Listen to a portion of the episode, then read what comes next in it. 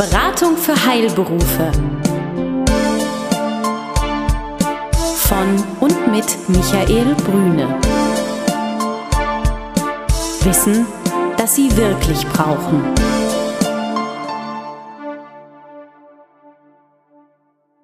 Sie sind Arzt, Zahnarzt oder Apotheker?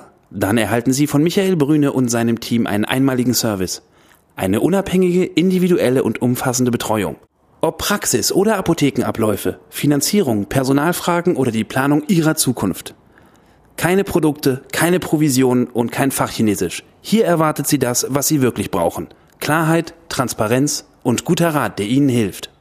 Hallo, herzlich willkommen, schön, dass Sie wieder dabei sind. Hier ist die neue Ausgabe der Beratung für Heilberufe. Wie immer aus dem Herzen Berlins und wie immer mit Ihrem Gastgeber Michael Brüne. Hallo, Herr Brüne. Herr Kapinski, schön, dass Sie heute dabei sind. Und wir begrüßen Sie ein weiteres Mal als Trio. Bei uns ist jemand, der ja, sich durchaus ein alter Bekannter nennen darf. Bei uns ist Herr Brauer. Hallo, Herr Brauer. Hallo, Herr Kapinski, Herr Brüne, ich freue mich wieder hier zu sein.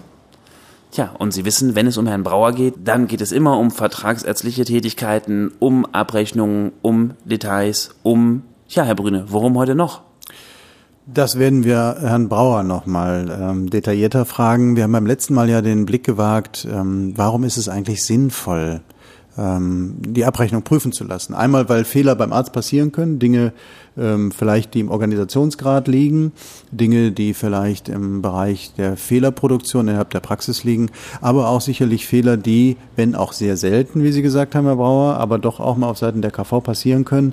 Und da ist es ganz gut, bei den großen Volumina, die doch bewegt werden, nochmal jemand zu haben, der freundschaftlich und wirtschaftlich äh, darüber schaut. Das ist, glaube ich, so richtig zusammengefasst, das, was wir beim letzten Mal besprochen haben.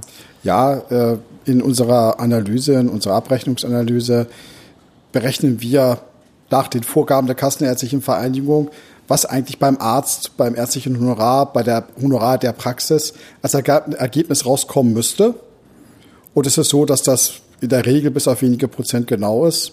Also wir selber sind schon qualitätsmäßig irritiert, wenn es mehr als zwei Prozent Abweichung gibt.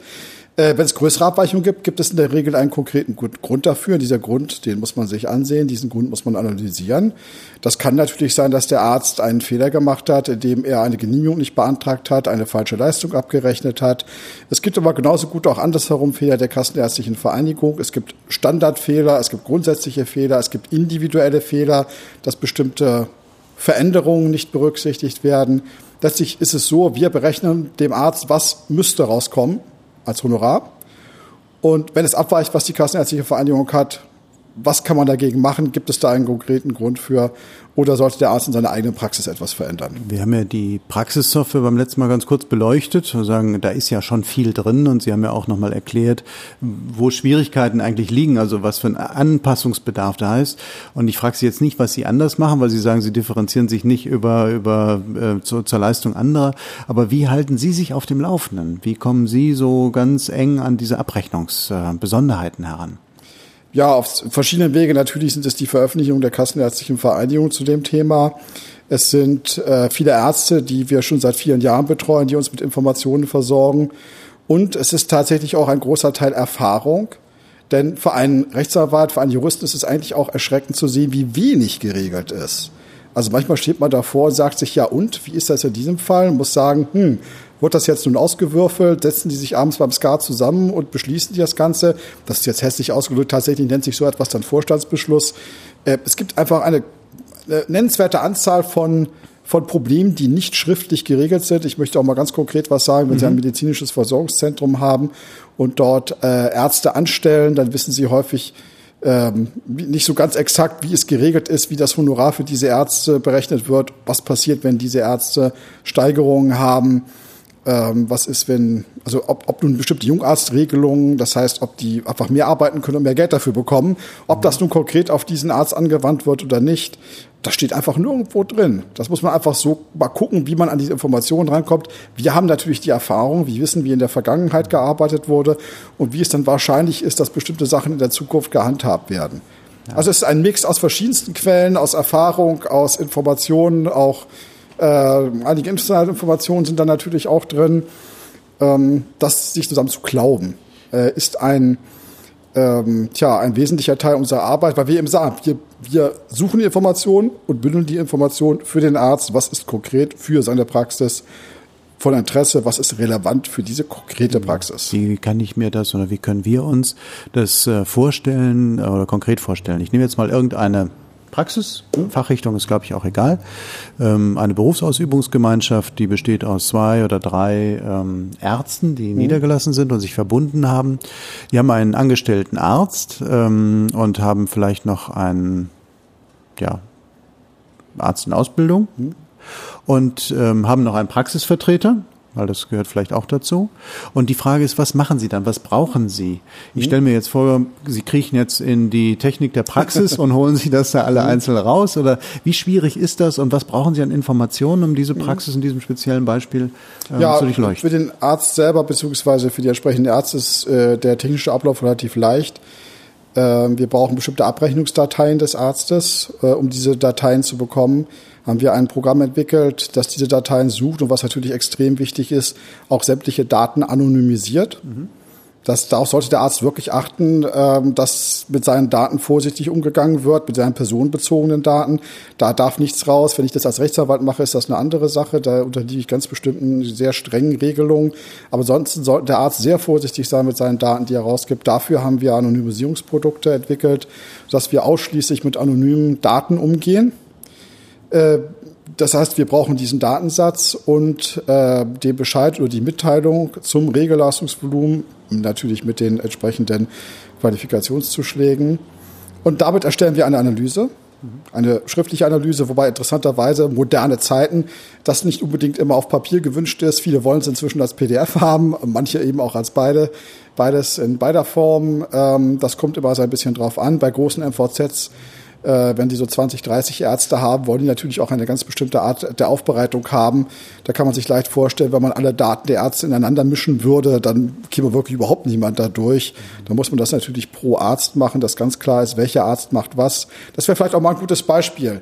Äh, bei Berufsausübungsgemeinschaften ist das auch anhand der Honorarabrechnung nicht immer leicht zu unterscheiden, wer hat wie viel gemacht.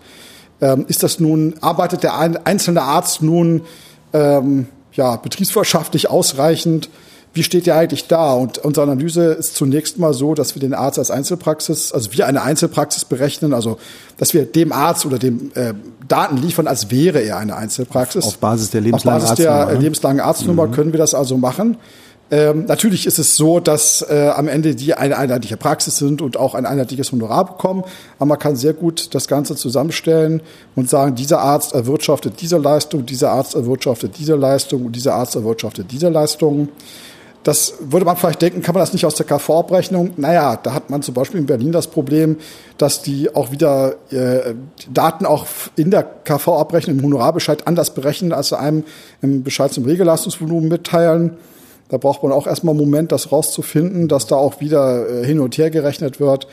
Ähm, also unser Ziel ist es, äh, wirklich detaillierte Werte, Vergleichswerte, betriebswirtschaftliche Vergleichswerte für die Praxis, für den einzelnen Arzt zu liefern damit man auch äh, sehen kann, wie steht man denn nun da.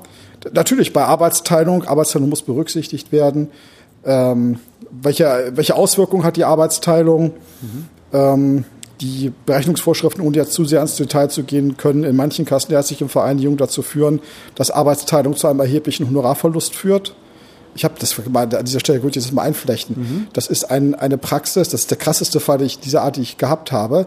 Das ist eine fachinternistische Praxis, ich darf jetzt nicht zu so sehr ins Detail gehen, äh, mit sehr speziellen Leistungen und einem relativ hohen Honorar. Und die wollte sagen, hm, ich möchte, dass die Patienten, wenn sie bei mir fachinternistisch betreut werden, auch nachbetreut werden und gehe zusammen mit einem Hausarzt. Das klingt ja erstmal normal.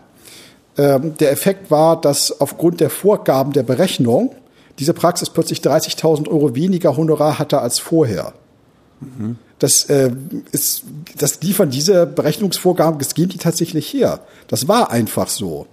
Äh, das ist auch in vielen anderen Fällen passiert, da ist es nur nicht so aufgefallen, nur hier war es, ist es nur auf Anhieb aufgefallen. Aber was war passiert? Und, was ist passiert? Was ist, äh, ähm, ohne im Detail ja, das zu beschreiben, sondern nur jetzt grundsätzlich, was ist mhm. das Phänomen? Das Phänomen war, dass ähm, die fachinternistische Praxis pro Patient ein relativ hohes Budget bekommen hat, ein hohes, hohen ah. Fallwert und der Hausarzt einen geringen Fallwert. Hm. Und ähm, es ist jetzt nicht ganz korrekt. Jetzt, also diese, Mhm. es ist mündlich sehr schwer darzustellen, wie diese Berechnung erfolgt. Man kann es jetzt vielleicht anders merken. Das ist so eine Art Durchschnitt. Vielleicht merkt man sich das am einfachsten Mhm. als Durchschnitt. Das heißt, ähm, dass plötzlich die Praxis insgesamt nicht 100 Euro und nicht 40 Euro, hat, nicht 100 Euro wie ich vorher hatte, sondern plötzlich nur noch 70 oder 60 Euro pro Patient. Weil sich das auf die Patientenzahl Weil dann sich das- entsprechend ver Ja. verdünnt. Ja, das weil sich das nachher dann verdünnt hat. Ja. Mhm. Und äh, ich sag mal, äh, die hat ja also nicht nur weniger Honorar, sondern auch noch die Kosten des Hausarztes am Hals. Und ähm, das kann man natürlich, das jetzt vielleicht nochmal, damit Sie eine andere Sache sehen, das können wir natürlich im Vorhinein berechnen. Ja. Und da hat mir gesagt, Vorsicht, mach das bloß nicht. Du kannst eine Praxisgemeinschaft eingehen, aber auch da gibt es Probleme. Man darf auch nicht zu viele gleicher Patienten haben. Ich sag mal, im Zweifelsfall muss man die Leute dann bremsen und sagen, das ist eine schöne Idee, die ihr da habt. Das ist wahrscheinlich auch eine schöne Art der Zusammenarbeit. Aber es gibt leider Sachen, die dem entgegenstehen. Und wenn ihr das nicht zusammen mit der Kassenärztlichen Vereinigung macht, kriegt ihr damit Probleme. Nur am Rande gefragt, wenn man jetzt sagt, man hat ein ganz normales Haus und hat die zwei Praxen genau gegenüberliegend, das wäre dann, nehme ich an, was anderes. Ja, tatsächlich, wenn die völlig getrennt gewesen wären, äh, das äh, wollte ich mit dem Begriff Praxisgemeinschaft oder wenn sie auseinanderliegen würden, ähm, andeuten, dann wäre es sogar, also dann hätte der Hausarzt, wäre für sich Hausarzt gewesen, hätte mit dem Patienten, die er dann hat, leben müssen und die äh, fachinternistische Praxis hätte so weitergearbeitet. Und hätte mit ihr Honorar gehabt und hätte dann die Patienten zur Nachbetreuung, Weiterbehandlung überweisen können. Äh, Die Fachleute wissen inzwischen, da gibt es auch Probleme mit zu vielen gleichen Patienten, aber ähm, auch da muss man natürlich aufpassen. Ja, das sind da wirklich Sachen, wo man sagen muss, ich habe, äh, sag mal, der, wie das Skylla und Charybdis, um das mal ein bisschen altertümlich auszudrücken, aber es gibt da auch äh, andere Ausdrücke für. Also man weiß gar nicht, wie man da durchkommen soll manchmal. Manchmal muss man sagen, es geht so nicht. Oder äh, die Alternative ist, das tun Ärzte vielleicht auch zu selten bei solchen Projekten, ist definitiv auch zur KV zu gehen und sagen, ich habe hier dieses Projekt. Äh, wie sieht das aus? Was passiert jetzt, wenn ich diese Situation mache? Könnt ihr mir dabei helfen? Ähm, das Problem ist, man muss ein bisschen Zeit mitbringen dabei ähm, und das Ganze mit den Leuten besprechen. Und manchmal gibt es dabei auch Hilfen, manchmal auch nicht. Ich würde es versuchen, würde ich es auf jeden Fall. Das heißt, wenn Sie sagen, bei der Praxisgemeinschaft zu viel gleiche Patienten, Ja. ähm, das heißt, dann besteht der ein Verdacht irgendwie, da wird irgendwie hin und her geschoben oder wo Das nennt sich dann? Rechtsformenmissbrauch. Okay. Man sagt, äh, ihr seid eigentlich eine Gemeinschaftspraxis, habt das aber nur gemacht, um ein höheres Honorar zu bekommen. Hm, okay. Und also ginge das mit meinen das. Gegenüberliegenden eben dann so gesehen doch nicht. Das kann auch bei den, also es ist so, die müssen das natürlich irgendwie prüfen und da die ja Millionen von Datensätze jeder äh, täglich, äh, nee, quartalsweise, Entschuldigung, quartalsweise haben, äh, es sind wirklich Millionen. Das ist eine unglaubliche Menge an Daten, die da bei der Kassenärztlichen Vereinigung durchgeht. Können die nicht alles prüfen. Die können im Grunde nur das prüfen, was die wissen, nämlich wenn die gleiche Adressen haben. Aber die könnten auch, also wenn die ihn anders haben. Ich habe gerade eine Prüfung einer, einer überörtlichen, äh, also einer Situation, der sogar KV-übergreifend ist, was ausgesprochen selten ist. Äh, aber sowas gibt es auch. Aber da gab es dann natürlich einen netten Kollegen, der dort äh, die anderen Kollegen bei der Kassenärztlichen, die Kassenärztliche Vereinigung über bestimmte Sachen informiert hat, um das mal vorsichtig auszudrücken. Also einen Verdacht hatte sozusagen. Ja, genau. Äh, dass dort Sachen sind. Ähm, aber das war im Grunde genommen, äh, war auch nicht falsch, was diese Praxen machen. Ähm, das hätte man vielleicht auch anders planen können. Aber naja, da gibt es eben auch Neid manchmal bei anderen Praxen und Sachen, die so ein bisschen in der Grauzone sehen, die kann man eben jenseits der Grauzone oder innerhalb der Grauzone sehen. Das ist manchmal so.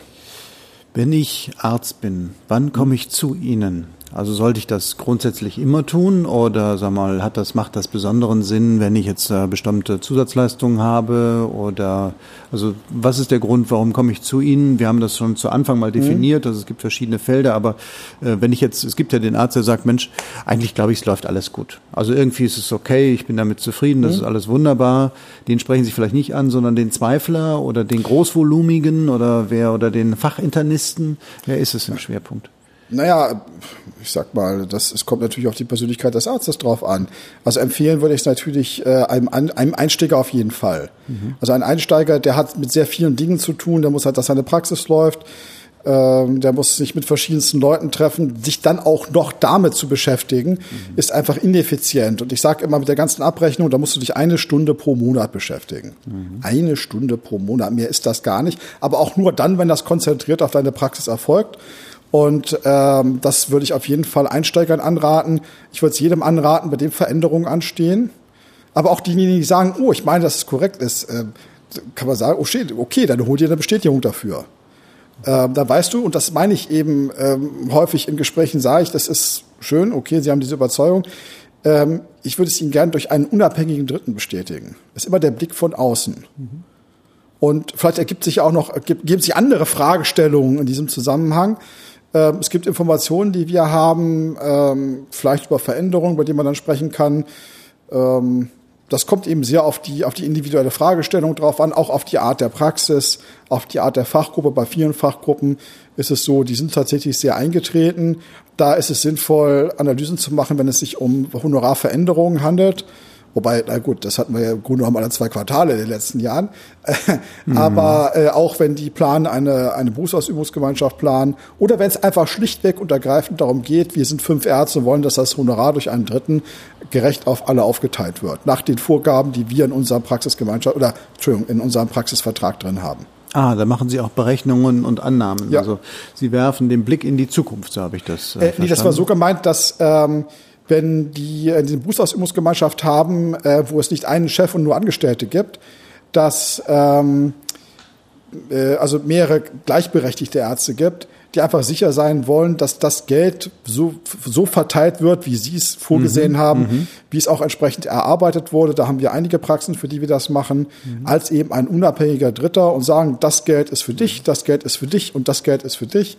Und zusätzlich sagen wir denen noch, wissen Sie was, äh, uns ist aufgefallen, dass Sie das und das machen. Ähm, das ist äh, denken Sie mal drüber nach, also jetzt ohne zu sehr an die Beratung dazu gehen. Und da sind Sie aber nicht nur alleine auf der Ebene der KV-Abrechnung, sondern da sind Sie auch zum Beispiel bei Privatleistungen, die müssen ja damit einbezogen werden. Ja, das ist richtig. Also äh, wir haben inzwischen auch angefangen, Privatabrechnung durchzuführen. Also wir machen die komplette Privatabrechnung äh, von dem Entgegennahme der Datenstellung der Rechnung, äh, Überwachung des Rechnungseingangs, also alles, was dazugehört, bis hin zur Mahnung, auch rechtserwartliche Mahnungen Wobei letzter Teil, und das ist ja eigentlich unser Konzept dabei, so weit wie möglich zu vermeiden ist, indem es nicht darum geht, bei einer privatärztlichen Abrechnung die, das letzte Quäntchen an Faktor rauszuquetschen, mhm. was auch nur geht, sondern eine Abrechnung zu erstellen, die so ist, dass die äh, die Behandlung des Patienten äh, darstellt und auch bei der Krankenversicherung akzeptiert wird. Das ist, glaube ich, das Entscheidende auch, dass ja. man da kein, kein Feuer hat, weil das ist ja dann der Patientenschaft auch kein gutes Renommee, mhm. wenn dann immer wieder nachgefragt wird von der Krankenkasse oder von der Versicherung, genauer gesagt von der Versicherung, was ist denn da abgerechnet worden, kann das stimmen? Das führt ja nicht gerade zu einem guten Vertrauensverhältnis.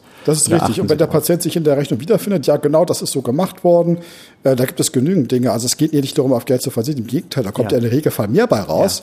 Ja. Mhm. Aber eben äh, auf eine Art und Weise, die akzeptabel ist ist. Mhm. Also in der Regel ist es so, wenn wir ähm, Rechnungen überprüfen, das machen wir häufig im ersten Schritt, dass wir dann anbieten, äh, Privatabrechnungen mal zu überprüfen, ob man da vielleicht noch mhm. Sachen verändern kann, mhm. äh, ohne dass wir jetzt nur sagen, du musst immer das 2,3-fach abrechnen, darum geht es nicht, mhm. sondern es geht eben auch um bestimmte weniger bekannte GOE-Leistungen, äh, die sinnvoll sind, die angebracht werden können und äh, die auch, wie gesagt, von den Krankenversicherungen problemlos akzeptiert werden. Und das Beste ist, eine, eine gute Rechnung zu haben, die problemlos bezahlt wird. Ja. Diese Dienstleistung, die Sie erbringen, ist ja eine sehr nutzenstiftende Dienstleistung. Und ähm, wir reden natürlich nie über Preise, logischerweise, aber ich kann vielleicht nur eins sagen, diese Dienstleistung ist ja förderfähig sogar. Ja, die Dienstleistung zwar der Beratung, äh, der Einnahmenberatung oder Honorarberatung wird äh, gefördert. Wir machen das über das Zentralinstitut des deutschen Handwerks. Mhm.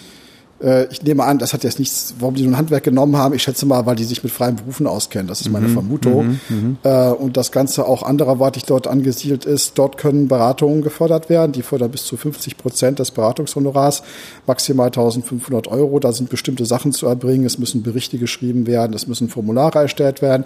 Da unterstützen wir natürlich die Ärzte, damit, dass sie relativ wenig Aufwand dabei haben. Ähm, interessanterweise, das möchte ich an der Stelle mal einflechten, diese Förderung kann bis zu zweimal in Anspruch genommen werden für unterschiedliche Bereiche, unterschiedliche Fragestellungen. Bei Unternehmerinnen ist es mhm. so, da gibt es keine Begrenzung auf zweimal. Da kann diese Förderung äh, natürlich nicht für den gleichen, Bereich, äh, gleichen Bereich, sondern für verschiedene Bereiche beliebig oft in Anspruch genommen werden. Es ist übrigens nicht nur das. Es gibt da interessante Fördermöglichkeiten. Mhm. Da sollte sich ein Arzt auch mal informieren über, ähm, wenn ich mich recht erinnere, auch Qualitätsmanagement steht da an der genau, Stelle drin. Genau. Also das lohnt sich schon mal, da einen Blick reinzuwerfen. Äh, und wenn ich jetzt sagte, dass es gibt zweimal oder für Unternehmerinnen mehrfach, da steckt schon interessante äh, Fördermöglichkeit drin, um die sich der Arzt da kümmern sollte. Wir unterstützen den Arzt. Ich sage immer, bisher hat noch jeder Arzt die Förderung bekommen, mhm. weil ich mal annehme, dass Ärzte, die sie nicht bekommen würden, sich bei mir melden würden. Mhm. Und das hat bisher noch keiner. Ja. Also, also einer, einer, der die Fristen versäumt hat, aber wenn er das Ding nicht einreicht, kann ich auch nichts machen. Also an der Stelle auch nochmal ein Plädoyer für die Emanzipation des Mannes, äh, in der Förderung zumindestens. Und ähm, ja, ich denke, das ist ein ganz spannender Bereich. Und wenn ja. da Bedarf der Hörer ist äh, zum Thema Beratung zu Fördermitteln, das ist pro Bundesland übrigens auch nochmal sehr unterschiedlich. Da ja, gibt ja, es ganz gut. unterschiedliche Fördertöpfe. Äh, da können wir gerne auch ähm, unterstützen, helfen und vielleicht auch in Kooperation mit Ihnen. Denn schließlich kann ja auch Ihre Leistung, Herr Brüne, bezuschusst werden. Genau, auch das zweimal für die Herren und ganz viel für die Damen. So ist das wie bei Herrn Brauer. Wir haben einen ähnlichen Topf, allerdings ähm, äh, sind wir bei, bei einem anderen Bereich angesiedelt, aber im Endeffekt geht es um das Gleiche und insofern haben wir da gute, guten Schulterschluss, was die Förderung anbelangt. Mhm. Ja, die Zeit ist schon wieder vorbei, wie Dennis uns signalisiert. 20 Minuten sind nicht viel, sind nicht lang. Ich hoffe, sie waren für alle, die zugehört haben, kenntnisreich. Wir haben wieder viel erfahren. Vielen Dank, Herr Brauer, dass Gerne. Sie dabei waren heute. Vielen, Vielen Dank. Dank, Herr Kapinski, dass Sie dabei waren. Sie gucken manchmal so ein bisschen skeptisch, weil bei den Spezialthemen kommen Sie gar nicht so zu Zuge. Aber ich denke, das ist auch mal okay zwischendrin. Ich glaube, das nächste Mal, da sind Sie wieder voll in unserer Mitte. Ich glaube, ich spreche da auch für andere, wenn ich sage, Sie machen das schon ganz prima. Und Sie, Herr Bauer, natürlich auch, wenn Sie da sind. Vielen Dank, Herr Kaminski. Herr Brüne, freut mich immer wieder hier zu sein. Wird noch genug Themen geben. Äh, genügend Gesetzesänderungen sind angekündigt. Ähm, es gibt immer genug Leute, die sonst nichts zu tun haben, als über die Arbeit anderer Leute zu entscheiden, insbesondere in den Ministerien, sodass eigentlich, ähm, ich möchte das am Schluss mal so sagen, ich war vor einigen Monaten bei einem Symposium der, äh, der Anwälte für Medizinrecht. Da war auch einer Staatssekretär oder was irgendein so ein Politiker aus dem Gesundheitsministerium, als der fertig war und äh, gesagt hat, mit dem, was er so in der Zukunft kommen, äh, kommen wird, stand ein Rechtsanwalt auf und sagte, vielen Dank, was ich gerade erfahren habe, ist, wir werden in Zukunft nicht arbeitslos werden. Und das ist eigentlich eine Sache, wo man, sage ich mal, ähm, sagen muss, da wird vieles kommen. Derjenige, der sich informiert, der wird damit gut leben können. Ähm, man sollte sich nicht ins Boxhorn jagen lassen, wenn es irgendwelche neuen Informationen gibt. Immer prüfen, was gilt nun wirklich für einen. Und häufig ist es so, es gilt einfach schlicht nicht für einen. Es gilt für alle möglichen Leute. Nur derjenige, der eine, ein Unternehmen hat, eine Praxis, das insgesamt in Ordnung ist, das äh, breit aufgestellt ist, das verschiedenste auch Controlling-Möglichkeiten in Anspruch genommen hat, der wird immer wissen, was ihm die Zukunft bringt. Und wenn es da größere Änderungen gibt, dann wird es so sein, dass er damit umgehen kann und dass das ihn überhaupt nicht schockt, sondern dass man vielleicht sogar die Chancen, die in diesen Änderungen dann drinstehen, auch nutzen kann. Wie immer gilt zum Schluss, Bange machen gilt nicht, den Blick nach vorne werfen. Alles Gute. Tschüss. Jo. Tschüss. Tschüss. Besuchen Sie uns im Web Mehr Informationen finden Sie unter www.beratung-heilberufe.de